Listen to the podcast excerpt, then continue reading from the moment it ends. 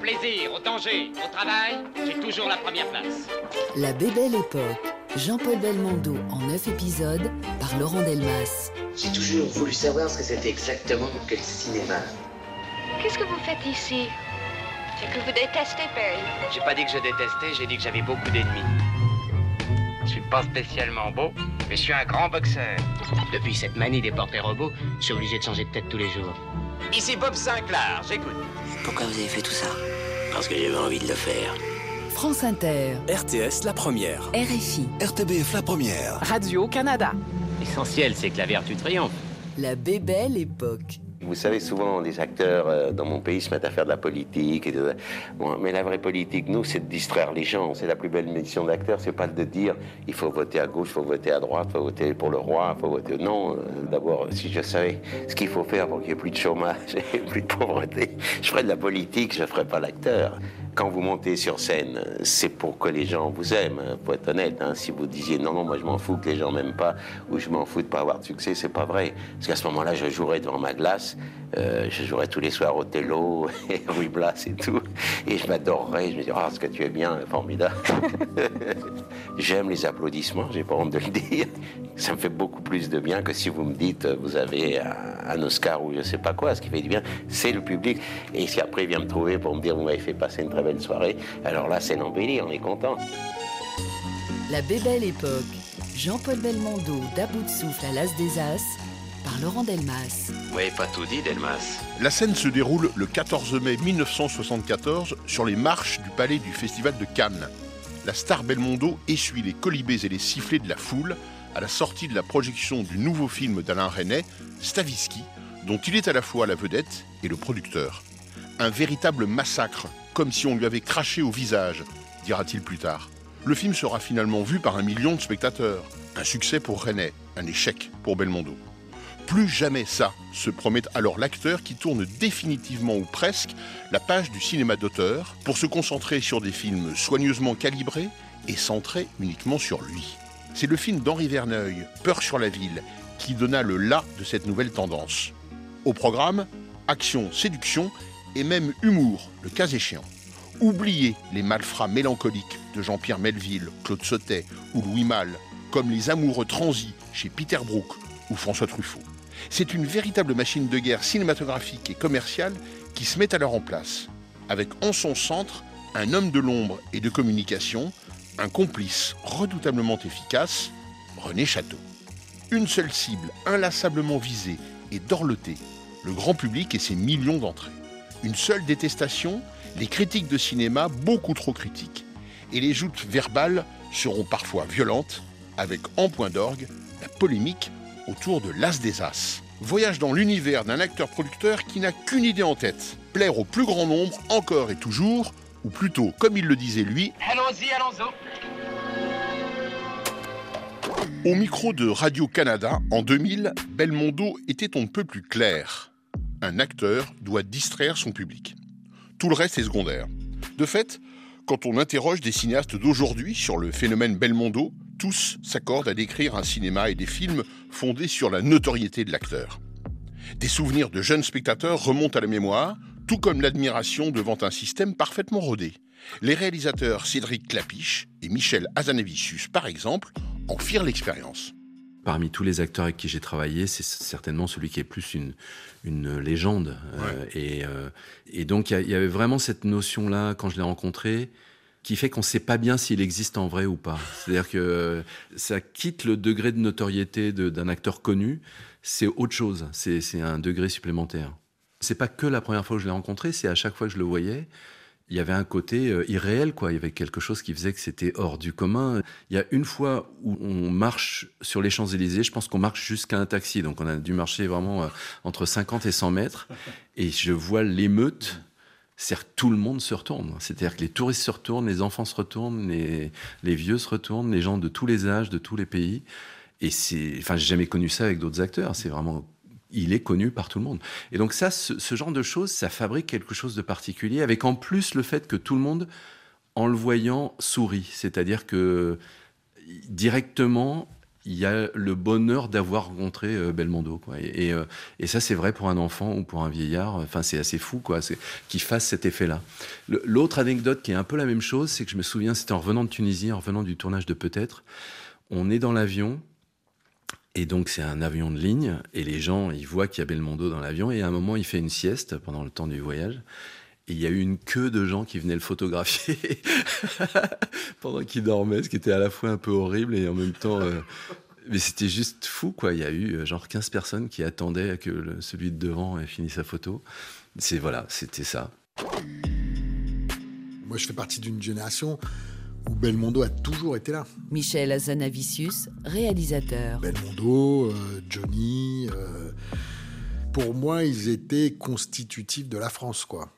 Moi, je suis né à Paris, très proche des grands boulevards, qui étaient vraiment une, espèce d'avenue, de grande avenue de cinéma et de théâtre, comme ça, mais il y en avait vraiment. Euh, dans mon souvenir, il y avait un cinéma tous les 25 mètres. Je me souviens très bien des affiches euh, René Château, c'était toujours la même typo, Belmondo.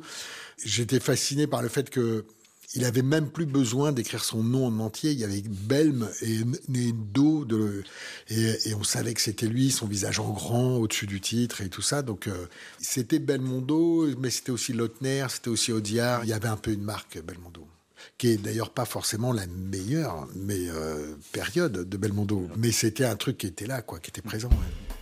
L'universitaire Ginette Vincendo analyse en détail les caractéristiques d'un personnage absolument singulier au sein du cinéma français, avec quelques traits saillants et originaux qui permettent son identification immédiate. Ce qui est intéressant, c'est qu'on a toute une série de films avec des titres comme Le, Marginal, Le Professionnel, Le, Magnifique, Le Solitaire, L'As des As, mm. enfin, etc. etc. Mm. Donc, qui, qui montrent bien plus que sont tous bâtis autour du personnage de Belmondo. Mm. Et ce sont des films où il est euh, toujours hilar, avec ce sourire, euh, souvent avec un, gros cigare planté entre les dents. Et avec ce sourire euh, et ce, cigare, il va casser la gueule de plusieurs truands ou policiers, peu importe. et en même temps, séduire toutes les femmes au passage. voilà. Donc, on a voilà le schéma qui en fait est répété d'un film à l'autre et qui visiblement euh, plaisait au public. Euh, alors malheureusement, il est on n'a pas d'études, euh, à ma connaissance, qui permettraient de dire quel était le pourcentage des hommes, le pourcentage des mmh. femmes. À mon avis, c'est quand même un public assez mélangé. en quelque sorte, qui a intériorisé cette vision macho euh, du personnage. Euh, c'est ça la martingale du belmondisme, en quelque sorte. C'est d'arriver à faire passer la pilule du machisme avec une sorte de, d'entrain, d'allant, de, joyeuseté. Oui, et il faut pas oublier aussi le, le, dialogue de ces films, alors souvent Michel Audiard, mais pas nécessairement, et qui est quand même très drôle, avec des jeux de mots, avec de l'argot, etc. Et, Belmondo a une manière de, dire, moi, euh, alors dans, je pense que je crois que c'est dans le professionnel où il jette, il casse la figure d'un policier, il, lui fait traverser une porte, mm. et le policier atterrit dans un énorme plat de couscous. Euh, avec euh, des, personnages arabes assis autour. Et Belmondo dit Et voilà, un couscous poulet. Et bon, et lorsque j'ai essayé d'expliquer ça à des collègues euh, qui ne parlent pas le français, ils ont du mal à, suivre. Et voilà, Belmondo réussit, est un grand acteur comique finalement. Dirigeant à la fois le Festival de Cannes et le Festival Lumière de Lyon, Thierry Frémaux fut amené à deux reprises au moins à rendre hommage à ce Belmondo Bébel, capable de drainer des foules immenses tout en parlant à des cinéphiles godardiens. Il revient pour nous sur ces moments où la profession et le public se rejoignent pour célébrer ensemble l'acteur. Sur la croisette, comme dans la ville des Frères Lumière, les mêmes mots reviennent pour dire et l'attachement et l'affection. Ce fut même l'occasion pour le réalisateur américain Quentin Tarantino de créer en français un néologisme qui parle désormais à tous, le belmondisme, soit une attitude singulière et hors norme qui s'apparente plus à un état d'esprit qu'à une philosophie. Jean-Paul finit par accepter. Et euh, ça, avait déclenché plein de choses formidables. Il était venu et c'était l'idée, il avait invité beaucoup d'amis. Hmm. Et il avait carte blanche, si j'ose dire, c'était important pour lui. Il se montrait très peu en public à l'époque. Et donc on décide de faire euh, cet hommage à Jean-Paul. Et euh, tout est prévu. Arriver sur les marches, etc. Et à ce moment-là, les agences photographiques demandent un rendez-vous à Gilles Jacob et moi. Et on se dit, merde, c'est qu'il doit y avoir un problème, parce qu'en général, quand les agences se manifestent, c'est qu'il y a un problème. on les voit et ils nous disent, voilà, on veut vous prévenir, nos photographes, à un moment, mettront leurs appareils au sol. Et lorsqu'ils l'ont fait, c'était toujours en signe de protestation. On dit, ah bon, mais pourquoi? Il dit, parce qu'on veut pouvoir applaudir Jean-Paul Belmondo. L'inverse de ce à quoi on s'attendait. Et du coup, euh, Jean-Paul arrive sur les marches, évidemment avec une certaine difficulté de marcher.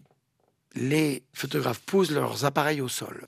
Et là, mais tout le monde applaudit. Et Patrick Fabre, euh, qui était celui qui euh, parle au micro pour le public, a la voix qui s'étrangle, se met quasiment à sangloter, ce qui fait que du coup tout le monde était incroyablement ému. Et on a vu aussi ça, la force de cette trace, de ce souvenir, de ce qu'est un artiste, ce qu'il laisse. Jean-Paul tournait plus depuis quelques années. Donc, on est là en présence de quelqu'un que tout le monde a envie, et non pas de toucher, d'aduler. Il y avait quelque chose de remerciement, de gratitude. Et donc, euh, ça a été un moment euh, complètement fou. Thierry Frémaux, directeur de l'Institut Lumière et délégué général du Festival de Cannes. Jean-Paul, lui, par cette agilité intellectuelle, cette agilité artistique, a incarné cette double famille du cinéma français. Et donc, euh, copie restaurée d'un Saint-Jean d'hiver, et Jean-Paul accepte de venir pour faire la soirée d'ouverture. Et la soirée d'ouverture se déroule à la Halte Garnier, qui est une immense euh, salle de concert pour le rock. Autrefois, c'était les abattoirs lyonnais. 5000 personnes. Et pour euh, gagner son siège quand on arrive, bah, c'est long. Et là, tout à coup, Jean-Paul, je lui dis, bah, Jean-Paul, voilà, peut-être que. Non, non, je marche. Comment font les autres? Je dis, bah, ils marchent. Et justement, les, comme ça, les gens les applaudissent. Euh, les gens les voient arriver. Et bon, ah ben, moi, je fais comme les autres. Je dis, bah, la seule chose, c'est que c'est toi qui arriveras en dernier. Mm. Et à ce moment-là, on met la musique de Morricone, le professionnel, et tous les artistes étaient déjà là. Il y avait Daniel Auteuil, il y avait Marielle, il y avait Rochefort, il y avait, il y avait et Jean-Paul qui, s'appuyant sur sa canne et seul, mhm. fait ce cheminement de plusieurs dizaines de mètres au son de la musique de Morricone du professionnel. Et là, tout le monde était debout, mhm. euh, tout le monde était très très ému. Mhm de vivre ce moment très solennel. C'était presque la plus belle de ces cascades. C'est-à-dire ce type qui se pendait au truc des hélicoptères. Euh, là, on faisait une dernière avec une béquille et il marchait. Et il marchait. Et il marchait. Et au son de cette musique, ça a été inouï. Et il a regagné son siège. Et là, euh, euh, moi, comme organisateur, il y a un moment, il fallait que les gens arrêtent d'applaudir, quoi. Et Bertrand Tavernier était là et euh, Quentin Tarantino. Hmm. Tarantino, une semaine plus tard, recevait le prix Lumière qui est remis à des metteurs en scène. Et quand, deux mois plus tôt, je lui dis, euh, il me dit alors, il y aura quoi dans le festival? Je lui dis, bah, il y aura ça, il y aura ça, il y aura ça. Et à l'ouverture, il y a Jean-Paul Belmondo. Et lui, il était prévu qu'il vienne les trois, quatre derniers jours du festival. Il me dit à l'ouverture, je dis oui. Il dit, bah, je viens. Je viens pour Jean-Paul Belmondo. Et une demi-heure avant que la cérémonie commence, on boit un petit verre avec euh, Tarantino. Et je lui dis, dis donc, euh, j'y pense, et pardon de ne pas te l'avoir proposé, mais tu, tu, dirais pas un mot ou deux? Il me dit, oui, bien sûr. Et en effet, il a fait un hommage, un éloge à Jean-Paul en anglais depuis la salle. C'est-à-dire qu'on n'a pas fait ça depuis la scène, parce que Jean-Paul ne pouvait pas monter sur scène. Donc on est allé tous dans la salle, donc c'est comme un ring, on était au milieu de la foule. Mm. Euh, Bertrand traduisait. Mm. Et Tarantino a fait un éloge avec une faconde, une manière de dire Belmondo, et surtout en disant que euh, le jeune Belmondo avait sur les murs de sa chambre le, un poster avec Humphrey Bogart et que euh, aujourd'hui les jeunes ont des posters avec Belmondo. Mmh. Mmh. Bah, Tarantino, euh, mmh. à la volée, il a fait un discours très extraordinaire. Il n'avait pas besoin d'aller sur Wikipédia. Hein il savait quoi dire. Et il l'a dit d'une façon magnifique. En disant Belmondo, c'est pas seulement un acteur, c'est pas seulement un, comédien, un personnage, surtout que c'est un verbe.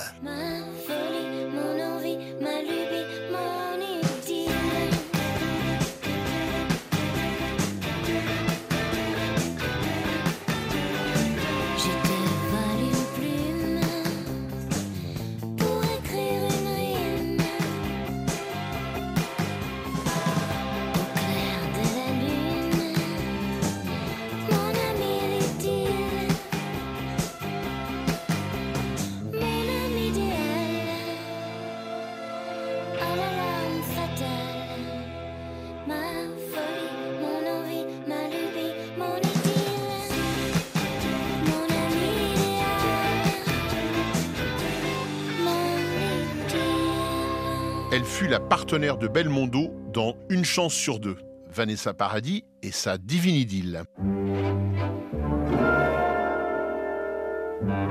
France Inter. RTS La Première. RFI. RTBF La Première. Radio-Canada.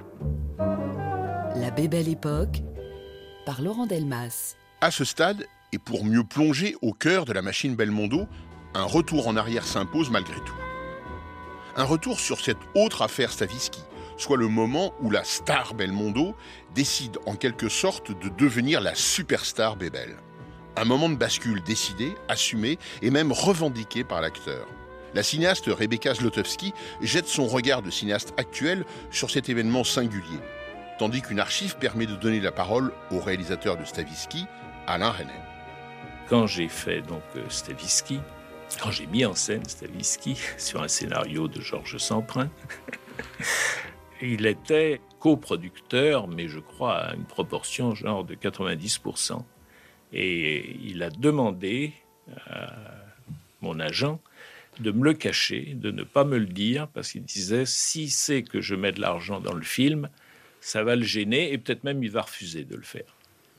Et jusqu'aux, oh, je sais pas, les cinq derniers jours, j'ai vraiment totalement ignoré qu'il avait une part de production, enfin qu'il avait, qu'il était même presque le producteur en titre, quoi.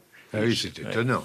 Et il y a qu'un jour où je me suis douté de quelque chose, parce que dans une séance épique euh, avec Gérard Depardieu, où ils étaient tous les deux euh, devant la caméra, euh, il y a eu des problèmes de texte. Ça, c'est vrai. mais, qui était se mélangeait au fou rire, d'ailleurs, parce qu'on ne savait plus très bien si le texte n'était pas su ou si on riait trop en faisant la scène ou des choses comme ça. Et il a laissé échapper eh ben, voilà une séquence qui me coûte cher. Alors là, ça Ça vous a mis la puce à l'oreille. Mais c'était la dernière semaine, donc vraiment tout était, était joué, c'est le cas de le dire.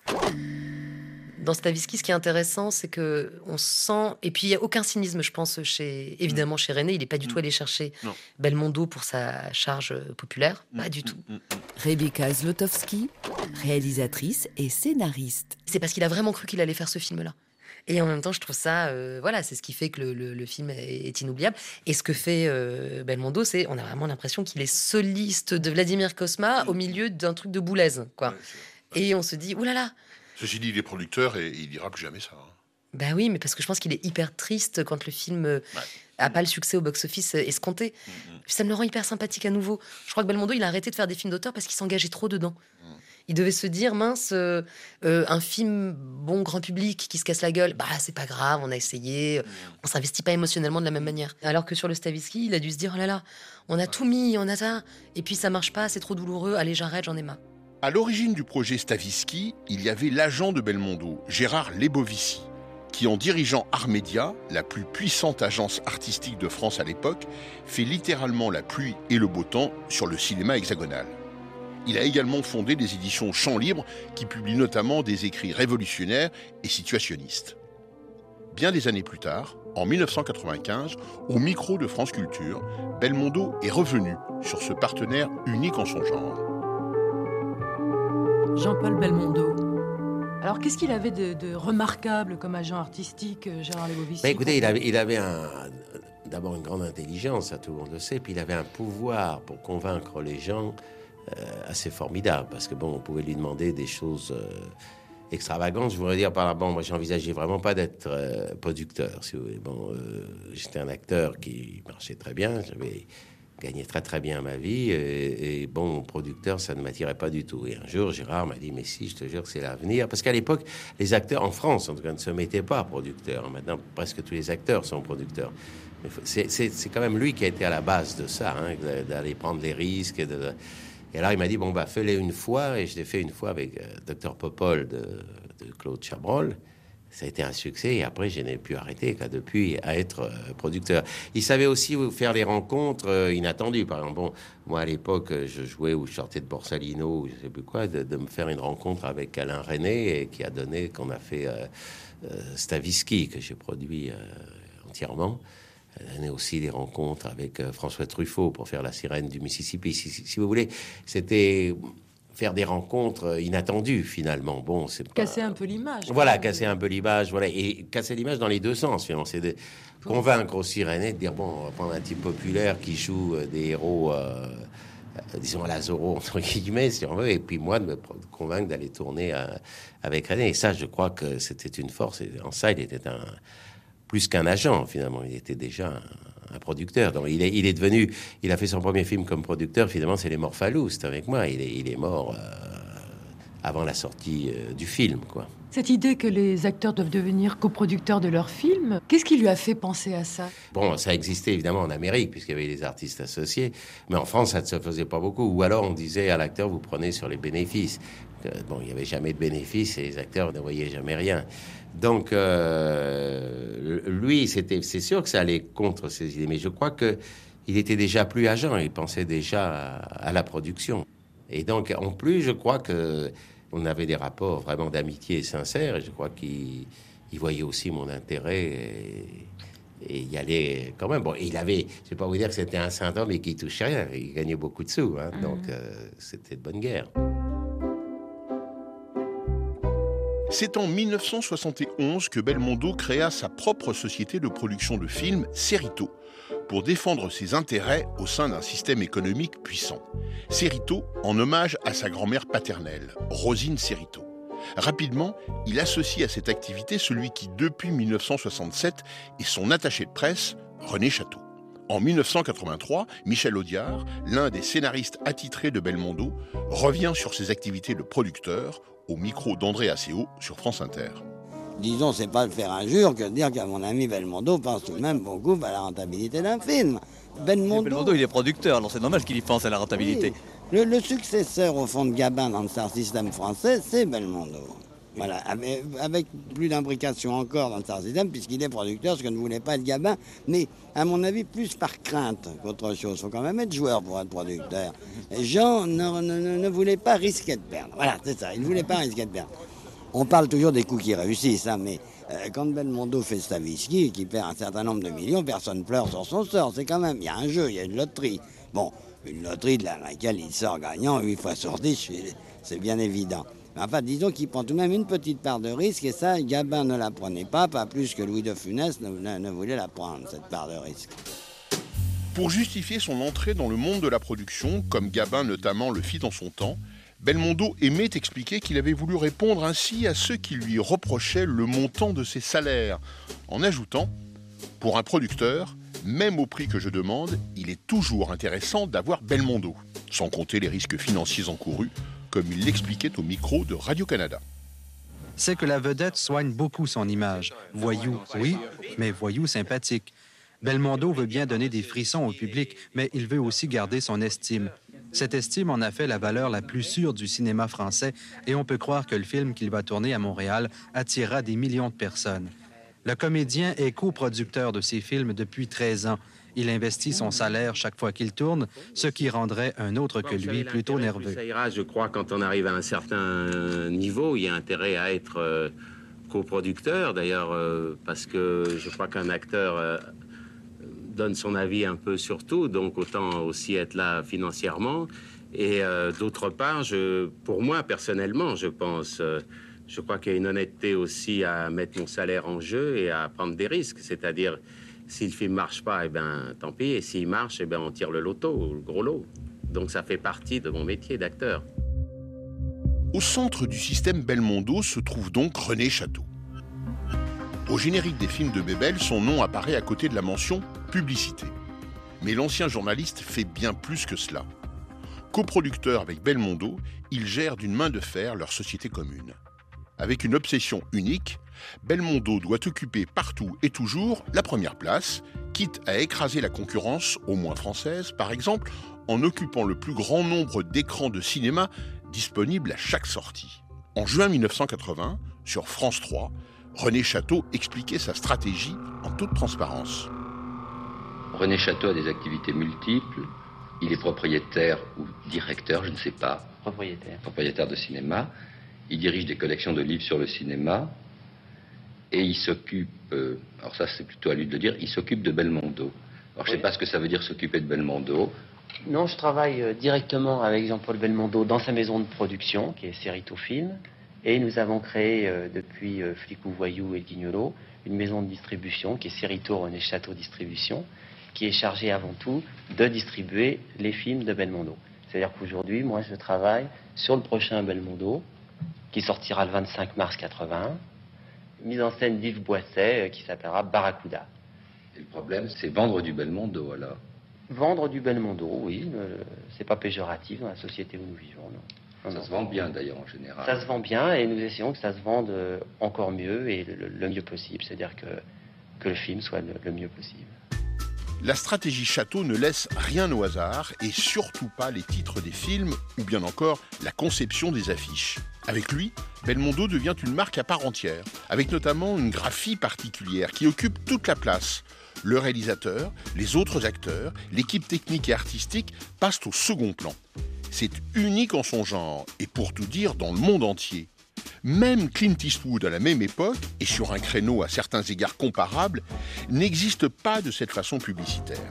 La communication, selon René Château, s'apparente à un rouleau compresseur que rien n'arrête, comme il s'en expliquait encore bien des années plus tard, en 2013, sur France Culture. Pour faire une bonne affiche, il faut un bon titre tous les titres des, films de Jean-Paul, sauf L'As des As qui est de Houry, sauf Peur sur la ville qui est de Verneuil, je les ai tous changés. Tout ça, c'est déposé au CNC, c'est vérifiable. Hein. Quand Francis Weber, il a amené le, titre Comment détruire la réputation du plus grand agent secret du monde pour, euh, de Philippe de Broca, j'ai dit c'est pas possible. On va crever avec un titre pareil. Bon, mais en Italie, le film s'appelle comme ça. Il a fait un bide. Et moi, en France, je l'ai appelé Le Magnifique, qui est le film préféré de Jean Dujardin. Par exemple, l'inspecteur de la mer, c'est devenu ah bah voyou. Ah oui, l'inspecteur de la mer avec un titre pareil. Un homme en imperméable sous la pluie qui est sur les galets à Nice, toi, qui est au bord de la mer. C'est pas possible ça. Donc euh, je l'ai appelé flic ou voyou. Mais j'ai eu beaucoup de mal. Et pour l'affiche de flic ou voyou, j'ai pris une photo que j'avais faite sur Borsalino, sur le champ de course. Belmondo, je l'avais trouvé un matin comme ça, c'était très tôt. Oh, j'ai dit putain, il est formidable. La casquette, il avait un Picaduros qui n'était pas allumé, tu vois, mais il avait le Picaduro, c'est tout. C'était un concentré de Belmondo. C'était vraiment une anthologie. J'ai dit, putain, ça je prends. Je mets la photo de côté, et ça a été euh, cinq ans après, ou dix ans après, l'affiche de, de Flic ou Voyou. Mais elle, vient de Borsalino. Alors qu'il n'y a pas le Picaduro, c'est qu'il n'y a pas la casquette dans le film. Exactement, ça a été une horreur parce que euh, le film se termine. J'ai dit à Lautner, je dis mais il me faut une casquette moi dans le film là. Et puis ils n'avaient pas évidemment la même casquette, etc. Bon, ça tirait par les cheveux, mais tout le monde s'en fout. Une fois que le film marche et un succès et puis que les gens adorent, c'est pas important quoi. Je crois même que pour Flic et Voyou, vous aviez euh, repris un petit peu la typographie de Force ouvrière hein, avec les. Ah non non, mais Flic ou Voyou, Flic ou Voyou, euh, exactement. Vous faites bien d'en parler. C'est ce que j'avais raconté à, à Télérama à l'époque. Euh, quand ils ont fait la, leur une sur la PME Belmondo, c'est-à-dire que j'aimais bien, pas du tout les dirigeants, mais le, le, graphisme de FO, et je le trouve hyper bien dessiné, bien fait. Donc euh, FO, c'est ce qui m'a fait trouver F, flic, O ou voyou.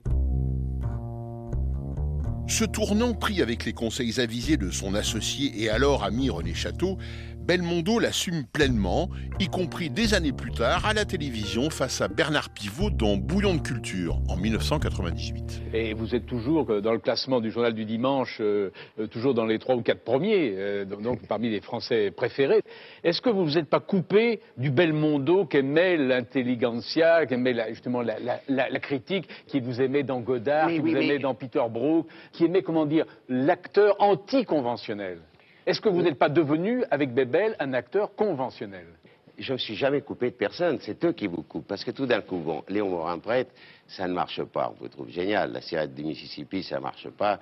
On vous trouve euh, génial avec le temps bon, si vous faites euh, un film qui fait un million d'entrées, euh, il ne vous aime pas. Ça, ah non, vous y revenez, là, là, non. Là, c'est l'envie, là. On non, mais non, mais si, mais vous comprenez pas ce que je veux dire. Je trouve ça normal, je vais vous dire, moi. Vous pensez que l'âme de, l'homme est aussi noire aussi? Mais c'est pas noir. Ah, ben si C'est pas non, parce que c'est pas grave. Le cinéma, de toute façon, n'est pas une chose aussi importante et aussi grave. Mm. Un acteur s'est jamais suicidé sur une mauvaise critique, de toute façon. Donc c'est pas grave ce qu'ils vont dire. Ils vont pas vous casser la carrière. Je m'exprime peut-être mal mal, mais ce que je veux non, dire. Non, pas, non, non, très très bien. C'est pas nouveau, ça, quand même. Le, succès, je ne suis pas le premier. Ah oui, je ne suis pas une victime. Euh, non, vous ça portez bien. pas hein. une victime, je me porte très bien. Mm-hmm. Et avant moi, Espagnol, vous, vous avez lu ses trucs sur la critique. Donc, c'est pas d'aujourd'hui, et Molière et Saint-Pierre. Donc, c'est ça, c'est pas d'aujourd'hui. Et puis, c'est pas un débat. Et puis, ça existera toujours. On n'enlèvera pas les critiques. Et je ne demande pas ce qu'on enlève les critiques. Ça fait partie du métier, ça fait partie des choses. Mm. Quand on est jeune, c'est vrai qu'on les lit et qu'on regarde et on dit à son papa et à sa maman, t'as vu, j'ai eu une bonne critique. Mais à mon âge. En 1982, une affaire avait fait grand bruit lors de la sortie de L'As des As de Gérard Houry. Elle interroge alors ce cinéma commercial hégémonique autant que la place et le rôle de la critique de cinéma. Comme on le rappelle sur France Inter dans l'émission Les Étoiles du cinéma, le film connaît dès sa sortie un succès considérable, cumulant à lui seul à Paris plus de 72 000 spectateurs. Un record absolu et titanesque face, par exemple, aux 3000 entrées du nouveau film de Jacques Demy, Une chambre en ville. C'est alors que le critique et journaliste de cinéma, Michel Bouju, décide en réaction de publier avec d'autres un texte dénonçant les films préconçus pour les succès et déplorant un public potentiel détourné. Autrement dit, un appel à aller voir le demi sans jamais citer nommément le film avec Belmondo comme contre-exemple. Ah oui, ça a été un événement euh, considérable. Je dois dire que on a toujours, pour les films français, le record du, premier jour. À l'époque, on a fait, je crois, 73 000 entrées dans la journée, ce qui est une chose euh, incroyable. D'ailleurs, avec Gérard, on était au, au et quand on nous a dit ça, on a commencé par dire non, vous voulez dire 7300 et Non, non, 73 000. Alors, on est tombés tous les deux sur la banquette et vraiment, on s'est embrassés, on avait les larmes aux yeux. Hein. Et on savait, si vous l'aurez été lucide, on s'est dit plus jamais ça se reproduira. Parce que et ça ne s'est plus jamais reproduit. Et ça s'est plus jamais reproduit. Aucun film, aucun ni film, ni américain. Voilà. Ça, a été une folie euh, extraordinaire. Bon, Ouri, euh, Gérard, moi j'ai toujours eu une tendresse pour lui. Euh, parce que c'est un homme tellement drôle, euh, cultivé, puis il, adore les acteurs. Lui-même, il a été acteur, il est toujours plein d'anecdotes. On ne s'ennuie jamais une seconde avec Gérard. Hein. Et comment vous expliquez le succès extraordinaire de la César le talent de, Gérard, hein, d'avoir mis cette espèce d'entraîneur de, de, boxe des Jeux Olympiques euh, avec ce petit Rachid Ferra. Ces rapports entre l'enfant et le, petit ours aussi. Tout ça, je crois que c'était un amalgame. Parce qu'il y a toujours euh, le mélange de tendresse. Oui, mélange de tendresse. Voilà, Henri, c'était pas un comique juste mécanique. Vous voyez, il y avait, il y avait cette tendresse, et je crois que c'est ça qui avait beaucoup touché les gens. C'était les rapports euh, de ce personnage avec ce petit enfant au milieu de cette guerre, finalement. Enfin, de cette préparation de guerre. Préparation de guerre. Et je crois que c'est ça qui a plu aux gens. Hein. Je n'irai pas par quatre chemins. Je pense qu'Une chambre en ville de Jacques Demy est un film proprement euh, miraculeux. Michel Bouju, critique et journaliste de cinéma. C'est le cinéma de l'élégance et de la générosité, c'est-à-dire encore une denrée extrêmement rare par les temps qui courent sur nos écrans, que ce soit du cinéma français ou du cinéma américain.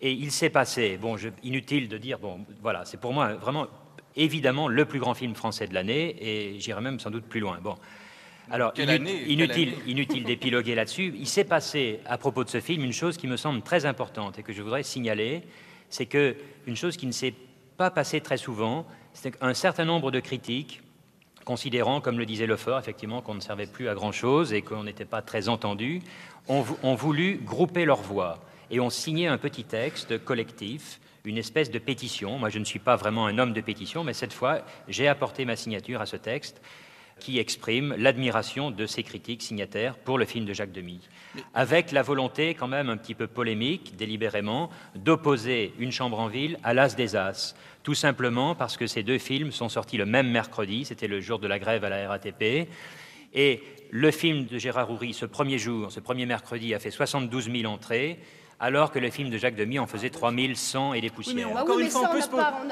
Bon, c'est un film qui me semble, bon, encore une fois, extrêmement important, et surtout un film populaire. Alors c'est là le paradoxe, et c'est pour ça que nous avons fait ce petit texte, car un film populaire qui ne trouve pas son public, ça peut faire sourire, on se demande ce qui se passe. Co-scénariste du film avec son père Gérard Houry et Marcel Julien, la cinéaste Daniel Thompson, à notre micro, se souvient encore de cette polémique autour de L'As des As. À l'époque, Gérard Houry avait écrit pour Jean-Paul Belmondo une cinglante réponse en forme de lettre ouverte aux critiques de cinéma. Euh, on, a tous envie d'avoir du succès, on n'est jamais sûr, donc euh, ça, ne s'agit pas de qualité, de comparaison. Il s'agit juste d'avoir cette espèce d'élan du public euh, ou pas. Et euh, ça nous arrive à tous de tout à coup de ne pas l'avoir. Et on, on est, on est, et puis il y a un autre film à côté qui marche. hein. Je veux dire, euh, ça fait partie de, de nos vies et on est là effectivement à attendre euh, le mercredi matin les premières les entrées au hall, les indications, puisque c'est les premières séances au hall et on attend le au, au téléphone ou alors on y va même caché dans un coin pour savoir si les gens viennent.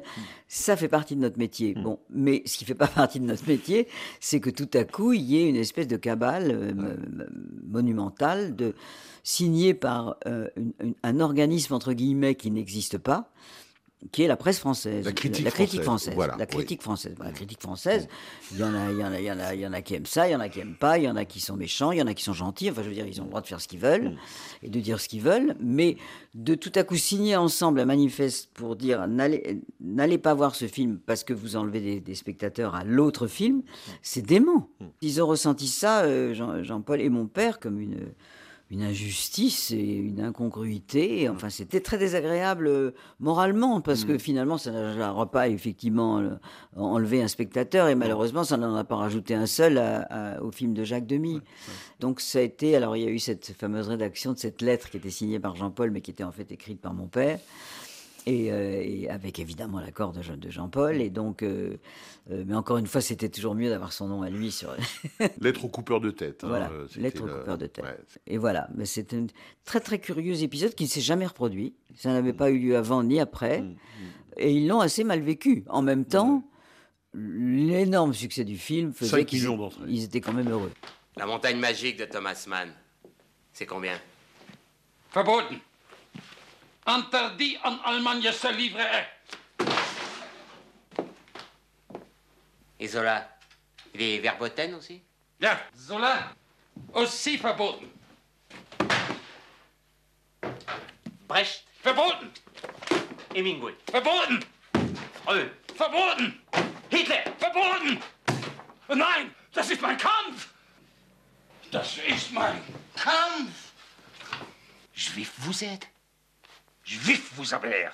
Faut mettre l'adjectif à la fin, pas au début. Was On dit pas juif vous avez l'air, mais vous avez l'air juif. Si je vous dis con vous avez l'air, c'est pas français. C'est juste, mais c'est pas français. Vos papiers vérifiés. Puis-je, monsieur Vraiment chier, vous me faites air commissaire.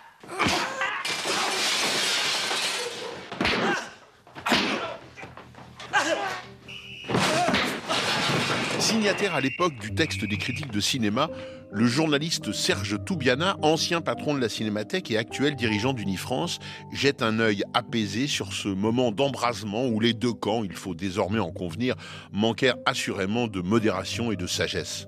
Quant à Thierry Frémaux, sa religion est faite à propos de ce coup de sang. Mais la fracture reste encore aujourd'hui ouverte entre la critique cinéphile d'un côté et des films qui revendiquent le pur divertissement. Il n'est pas innocent que Belmondo ait été au centre de cette polémique, lui qui revendiquait ouvertement de faire un cinéma commercial. À l'époque, les institutions et la critique, dont je faisais partie, j'étais un jeune critique, on voyait bien quand même. On n'aimait pas. On avait tort, hein, on voyait mal les choses, on n'était peut-être pas assez lucide, mais on voyait. On, on- on- on appréhendait Belmondo comme Delon, peut-être un peu différemment quand même, comme des, des- des acteurs du côté du manche, quoi. Et on s'est trompé. On, on leur prêtait, je pense, des positions politiques qu'ils n'avaient pas. C'est ce qui peut expliquer le, en partie la, la- la polémique au moment de la sortie de l'As des As? Bon, j'étais assez, euh, assez ami avec Jacques Demy. Les deux films sortent en même temps, le même jour. Bon, L'As des As de Jean Harouet, avec Belmondo, coécrit avec Daniel Thompson, sa fille, et puis le- Une chambre en ville de Jacques Demy. Nous, au cahier, on le défend. On défend euh, Demy, pa- par, un peu par, parce que c'est un, un cinéaste qu'on qu'on a toujours défendu, et, et parce qu'on aime le film. Et tout d'un coup, ça part de je ne sais qui dans le milieu, de la critique et des amis de Demi, l'idée d'opposer l'un à l'autre, quoi. Et de le rendre public. La critique défend la, une, chambre en ville. Pas tout pour Belmondo ou Ri. Serge Toubiana, critique, ancien directeur de la Cinémathèque française. En fait, l'Azézas a pris tout le gâteau, quoi. Et cette polémique et cette pétition signée. Je crois l'avoir signée, je me souviens plus. Oui, oui, oui, Je vous l'avez signée. signé. Ouais, ouais, mais je l'ai ouais. signé. Je rebondis On de l'avoir retrouvé. signé. Eh ben, Mais ne- n'est pas du tout impliqué dans la pétition. hein. Absolument. Mais bon, comme il y avait des amis à lui, des proches, il était très emmerdé. Ça, je, je peux en témoigner, il était très emmerdé. D'abord parce que son film marchait pas. Il y a eu trois succès sur 12 films. Il a réalisé 12 films. Donc, amertume, euh, tristesse, euh, etc. Et là, les As cartonne, quoi. Mm. Pourquoi? Parce que c'est Belmondo qui joue un personnage héroïque, que c'est euh, que c'est Oury. Et donc, on, on- on s'engouffre là, là, dans cette polémique et euh, on fait du tort à demi parce que on le met au, on se l'approprie, on, on- on le, on le rend prisonnier d'un discours critique qui n'est pas le sien. Lui, c'est un artiste, un cinéaste. Il a fait un- son film ne marche pas. euh, C'est à lui de, l'assumer, mais euh, et, on ne le sauve pas. On ne le sauve pas. Et on attaque, un film qui marche. C'est-à-dire qu'on attaque au fond le public, quoi. Et on attaque un acteur populaire. Évidemment, Oury et Belmondo ont répondu en attaquant les coupeurs de tête. Nous étions des coupeurs de tête. Moi, aujourd'hui, avec le recul, parce que depuis, il s'est passé beaucoup de choses, c'était il y a 40 ans. Vous ne le feriez pas. Vous ne signeriez pas un Non, texte pour Clément Cogiteur contre Astérix. Non. Voilà. Non. C'est à peu près. Non, euh, non, non, parce que je crois que le public fait ce qu'il veut, il est libre. Les films sortent librement, avec des moyens différents. Hmm.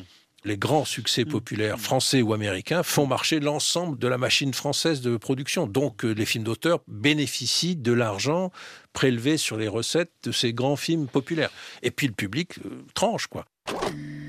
D'abord, il y avait en France une opposition euh, à la fois euh, euh, technique et économique entre cinéma d'auteur et cinéma grand public. Thierry Frémaux, directeur de l'Institut Lumière et délégué général du Festival de Cannes. Opposition qui s'exacerbait et écart qui se creusait. Et Belmondo, période Belmondo, René Château, Gérard Houry ou Georges Lautner ou Jacques Deray, etc. Les films de Belmondo, ça prenait tout. Donc il y a eu un réflexe, euh, un double réflexe de la part de la presse, à la fois de dire quand même, essayons de résorber cet écart. Et puis, et puis le film de Jacques Demy marchait pas très bien. Donc il y avait aussi, euh, mais je ne crois pas qu'un film marche pas bien parce qu'un autre marche bien. Euh, c'est même le contraire. Euh, ça incite les gens à retourner au cinéma. Ça parle de cinéma. Et Jean-Paul avait été blessé de ça. Il avait été blessé d'abord parce qu'il avait quand même bien donné dans le genre cinéma d'auteur qui marche pas dans sa jeunesse. Et puis, il se sentait accusé de quelque chose dont il sentait que ça n'était pas juste. Euh, et D'ailleurs, c'était une polémique euh, euh, qui a pas duré parce que c'était absurde. Euh, après, il faudrait reprendre tout ça parce que c'est sûr qu'il y a eu là deux cinémas qui arrivaient un peu au bout de leur, euh, de, de leur route.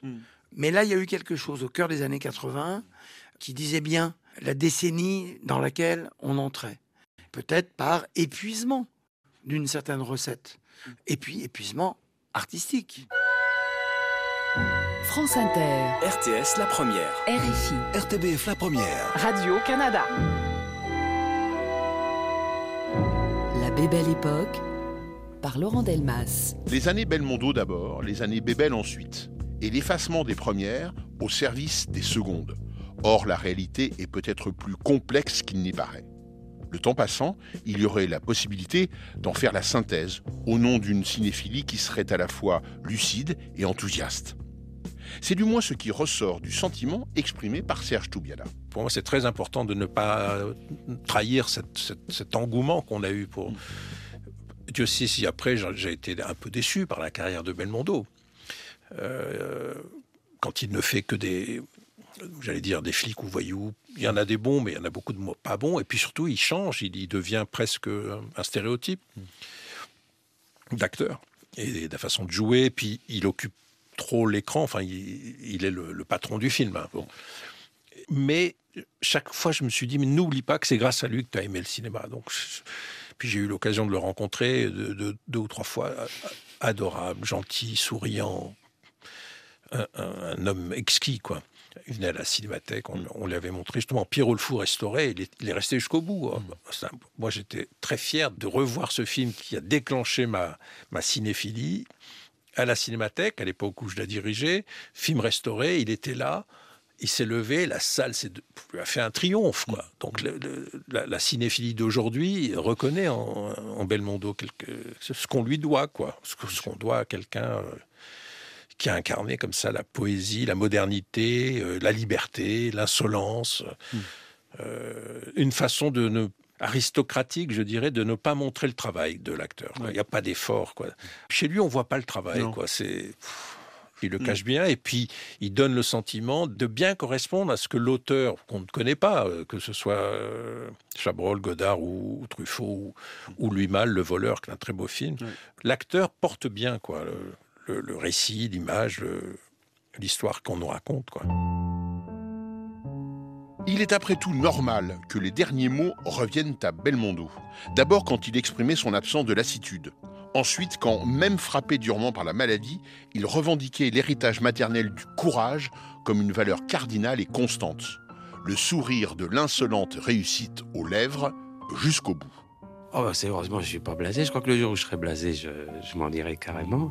Et euh, il vaut mieux euh, jouer les rôles que je joue que d'ouvrir la porte. Je crois que je serais fatigué si j'ouvrais toujours la porte à mon âge. C'est ça qui est dur. Je dirais, je dis pas ça méchamment. Je pense que le métier d'acteur est très dur quand on ne joue pas des rôles intéressants ce que je peux attendre, ben, c'est mon Dieu d'avoir des films euh, encore meilleurs et puis moi d'essayer d'être mieux. Je crois que c'est pas moi qui avais dit ça, je crois que c'était Michel Simon. Un jour, j'avais entendu une interview où il disait que il n'avait pas fait la carrière qu'il aurait voulu, mais je trouve que sa carrière était très très belle. Alors donc, voyez, je crois qu'on n'est jamais arrivé jusqu'au bout. On peut espérer toujours. Voyez, j'ai un père qui est sculpteur. Hein, et à son âge, il travaille tout le temps. Il fait toujours des recherches, des croquis. Je crois qu'un acteur, c'est pareil. On cherche toujours à, s'améliorer de, film en film.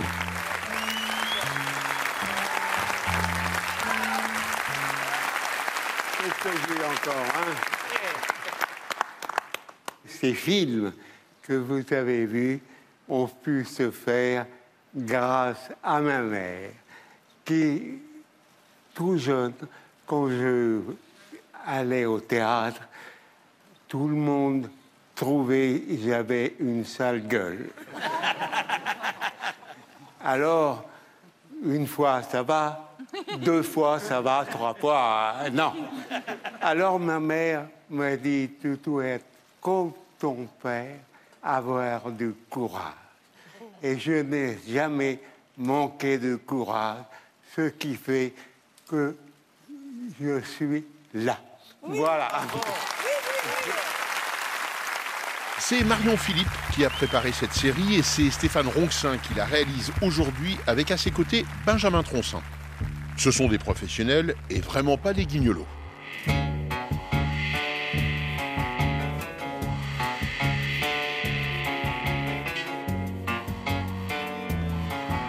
Prochain épisode, le bébel, une langue à part.